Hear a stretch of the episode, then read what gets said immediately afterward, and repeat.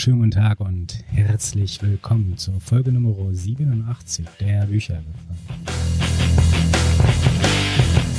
Mein Name ist Roland und ich stelle mal ganz nüchtern fest, falls das noch niemandem aufgefallen ist, wir hier auf dem Kanal sind nicht politisch korrekt. Ja, es ist für einige schmerzhaft und die Erkenntnis war auch für mich nicht ganz einfach, aber wenn wir mal ganz genau hinhören, dann stellen wir fest, wir verwenden hier möglichst häufig ein generisches Femininum.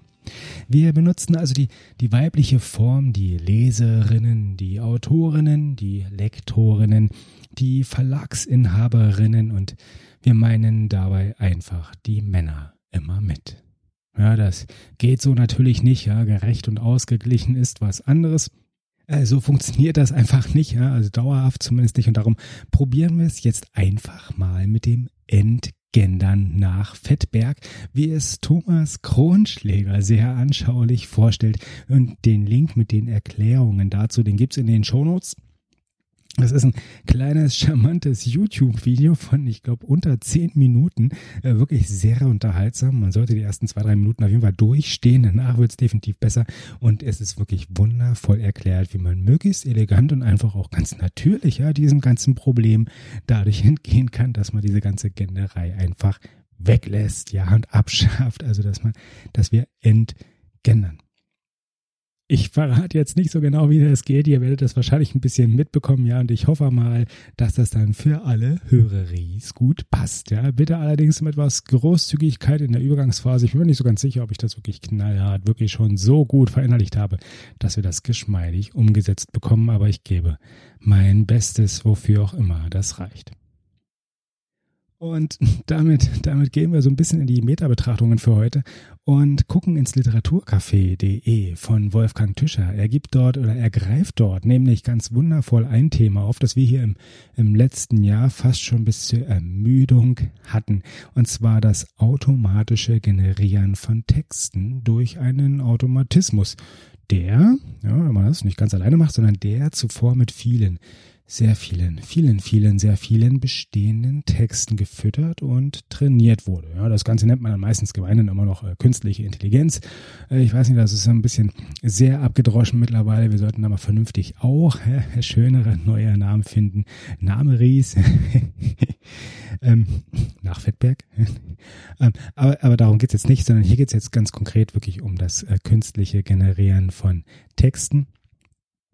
Und im letzten Jahr hieß das Tool dazu der Wahl oder der Algorithmus dazu der Wahl immer äh, GPT-2. Und davon gibt's jetzt ja natürlich mit GPT-3 den Nachfolger. Ja, und zwar hat der noch mehr Trainingsdaten, versteht sich ja noch bessere Ergebnisse. Und während im letzten Jahr das Ganze dann schrittweise veröffentlicht wurde, um die Welt nicht gleich mit der großen Macht des Automaten zu erschlagen und dann irgendwie die ganzen Fake News, die sich daraus generieren lassen, gleich die Welt beherrschen zu lassen, wird jetzt der Zugang noch härter einge, einge, einge was eigentlich eingegrenzt. Genau. Und es gibt da so Wartelisten, um dann irgendwie entsprechend mal was ausprobieren zu können und so richtig kostenfrei ist das auch alles nicht mehr verfügbar oder in Teilen nur oder manchmal auch nur temporär und vorübergehend, aber trotzdem, das Ganze ist entwickelt worden, kann benutzt werden und der Wolfgang Tischer liefert da in seinem Literaturcafé.de äh, zudem den Link natürlich in den Shownotes unter büchergefahr.de-87 gibt und dort liefert er, wie gesagt, ein paar wunderschöne Beispiele. Noch sind diese zumeist auf Englisch, aber hey, hey, Geduld. Ja? Also Englisch ist relativ weit verbreitet und lässt sich auch ganz gut erst einmal zum Ausprobieren solcher Algorithmen benutzen, aber, aber nicht umsonst ist mit DeepL schließlich ausgerechnet eine deutsche Firma momentan quasi führend, was automatische KI-getriebene Übersetzungen anbelangt und Element AI ist als Firma hinter einem der führenden NLP, also dem Natural Language Processing, also einem der führenden NLP-Werkzeuge aus Berlin, ebenfalls eine deutsche Firma. Und das sollte somit mit dem automatischen Generieren deutschsprachiger Texte, auch belletristischer Texte, alles gar nicht mehr so lange dauern. Ja, momentan wird oder werden die ganzen äh, vor allem GPT-Variationen hauptsächlich eingesetzt für das Erstellen von ja so Sportnachrichten, ja von Fake News, vielleicht von Wetternachrichten und allem möglichen anderen, was sich so relativ ähm, einer strengen formalen Vorschrift begleitend gut oder folgend gut generieren lässt. Aber auch belletristische Texte werden werden immer besser. Das heißt, es funktioniert immer noch so, wie auch schon im letzten Jahr, immer noch so, dass man gerne einen Anfang hereingibt und dann auf der Basis der Trainingsdaten der Algorithmus entsprechend den Text weiter fortschreibt.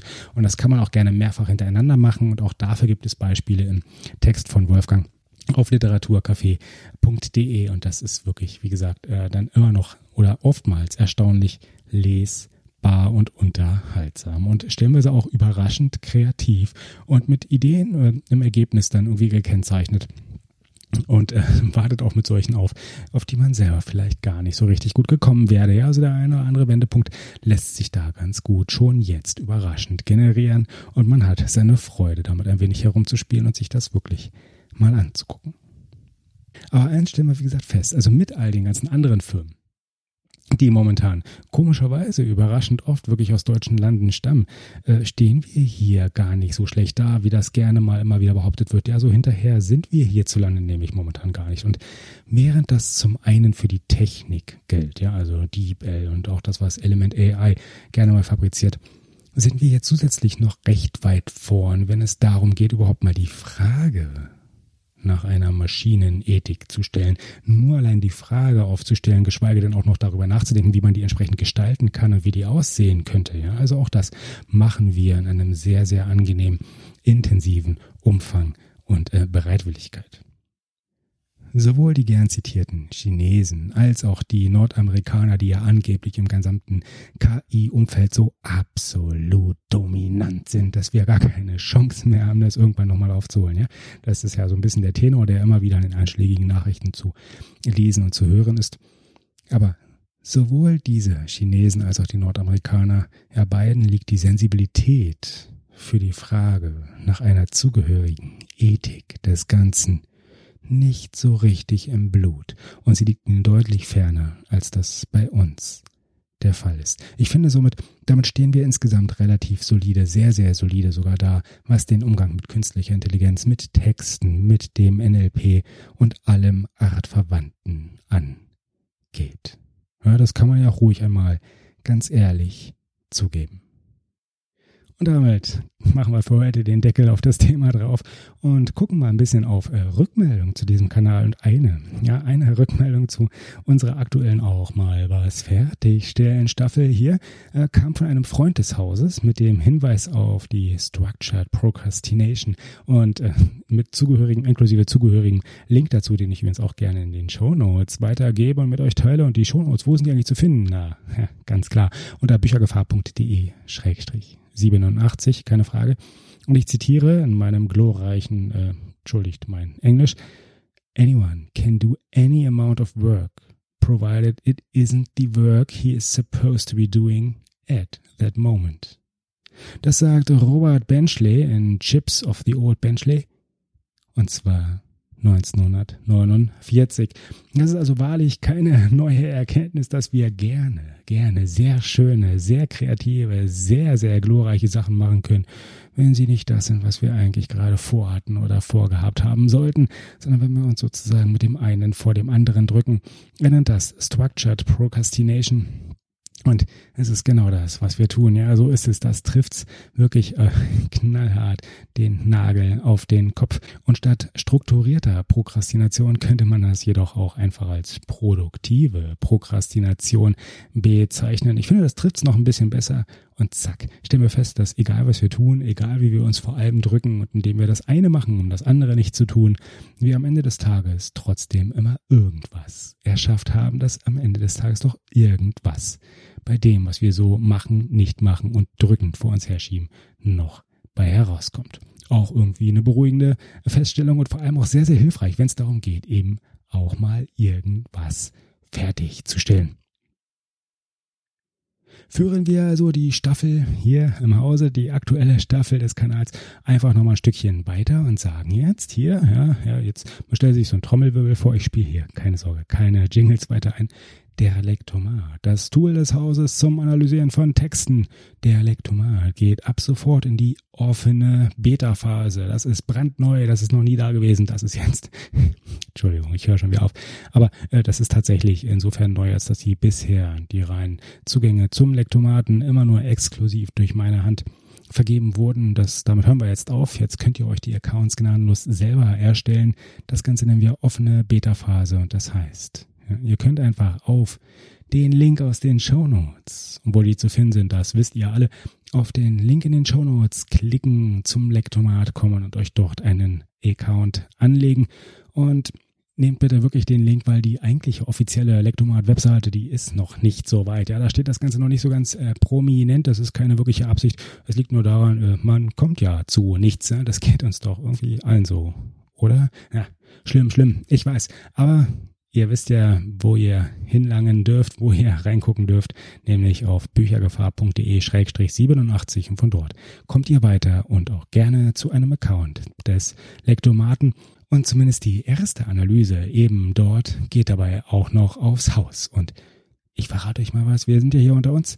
Da irgendwelche Abrechnungsmechanismen derzeit noch auf sich warten lassen. Die sind nämlich auch noch gar nicht da, noch gar nicht umgesetzt, noch nicht verfügbar. Gibt es bestimmt auch noch so ein paar mehr Analysen obendrauf. Ihr müsst nur fragen. Automatisch passiert das nicht. Automatisch gibt es nur eine äh, und die nächsten dann nur, wenn ihr euch meldet. Aber das sollt ihr ja eher, das sollt ihr ja eh und so wie es auch die bisherigen Beta-Testis schon gemacht haben. Und äh, die sind übrigens natürlich auch, ja, falls ihr zuhört, entsprechend ausgestattet. Ihr könnt also auch weiterhin auf den, aus dem vollen schöpfen, so wie ihr es gewohnt seid. Ähm, da kennen wir hier nichts. So sind wir nämlich auch gar nicht. Das ist ja eh klar, hoffe ich mal. Ja, was äh, mir übrigens beim Testen aufgefallen ist. Und wenn ihr so etwas findet, dann dürft ihr das gerne auch entsprechend zurückmelden. Dazu gleich noch mal kurz was. Aber was mir auch gleich aufgefallen ist, dieser Lektomat, ja, ist schon irgendwie auch manchmal ein komisches Tool. Der ist sich nämlich zum Beispiel noch nicht so ganz sicher, ob er seine Nutzeries nur duzen oder siezen möchte. Ja, manche E-Mails gehen genau nur per Du raus. Auf der Seite wird äh, zumindest überwiegend äh, gesiezt, aber auch nicht so ganz konsequent. Nur so meistens. So richtig stringent ist das irgendwie alles noch nicht. Vom Feeling her sagt mir mein Gefühl, dass ich euch einfach duze. Hier auf dem Kanal mache ich das ja auch. Ähm, mit dem Lektomati muss ich da wohl nochmal reden und ich denke mal, wir werden uns da schon einig werden. Wer eine Idee, wer eine Meinung, wer eine Anregung dazu hat oder wer sein, wer da einfach mal genau dieses auch entsprechend mit mir teilen möchte, darf das gerne tun. Aber auf jeden Fall wünsche ich euch erstmal viel Spaß beim Ausprobieren, viel Spaß beim Testen. Ja, vor allem des Lektomatis. Und vor allem dürft ihr eins, ihr dürft gerne Rückmeldungen geben. Ja, das geht zum Beispiel auf Mastodon sowie auf Twitter und die Links zu beiden stecken wieder mal in den berühmten Shownotes. Und wer es gerne etwas persönlicher mag, nicht ganz so öffentlich sein Feedback, seine Rückmeldungen platzieren möchte, der kann auch gerne eine E-Mail an kontakt.büchergefahr.de schicken.